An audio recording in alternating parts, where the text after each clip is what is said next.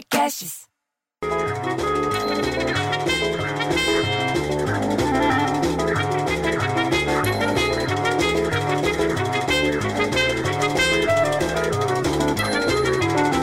Bom, aí você viu que a Isolina criou um grupo no WhatsApp pra gente falar de trabalho, só que ela fica falando o tempo inteiro de política, que ela gosta de política.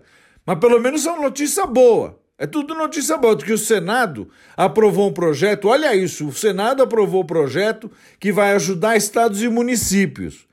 Diz que a União vai repassar diretamente para estados e municípios 60 bilhões de reais, bicho, para enfrentar a, a, tal da crise do coronavírus. O texto já foi aprovado pela Câmara, agora segue lá para a sanção do presidente. Ele que vai resolver agora.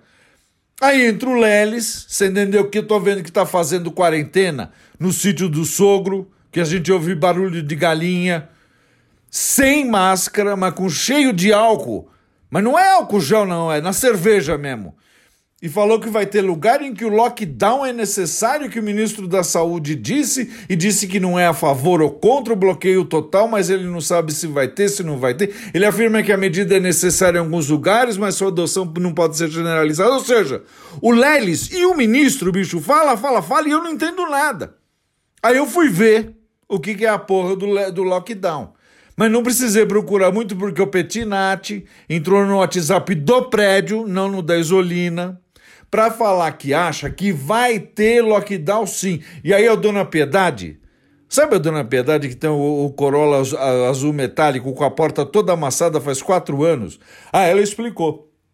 Lockdown é uma medida de bloqueio total que em geral inclui também fechamento de vias e proíbe deslocamento e viagem que não seja essencial. Deu para entender? Se um governante impõe um lockdown, a circulação fica proibida.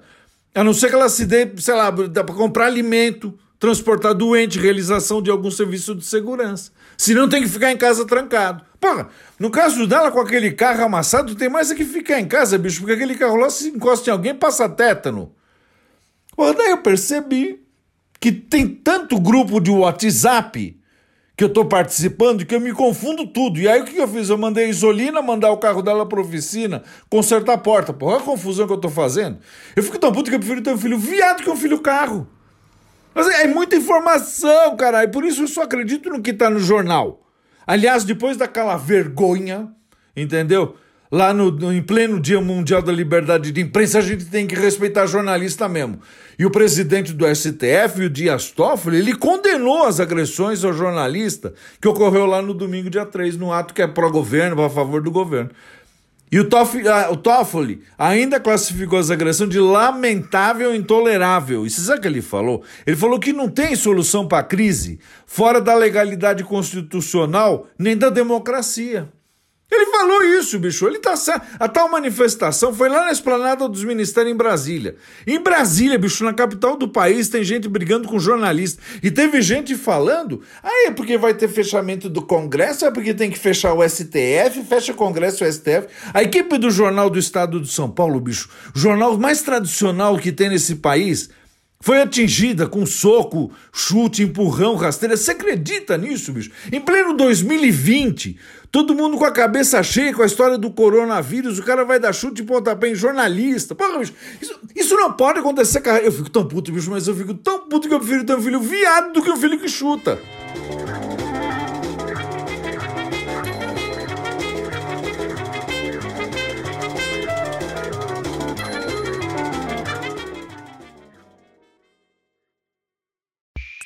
Esse podcast foi editado por Rafael Sales e Júlia Fávero.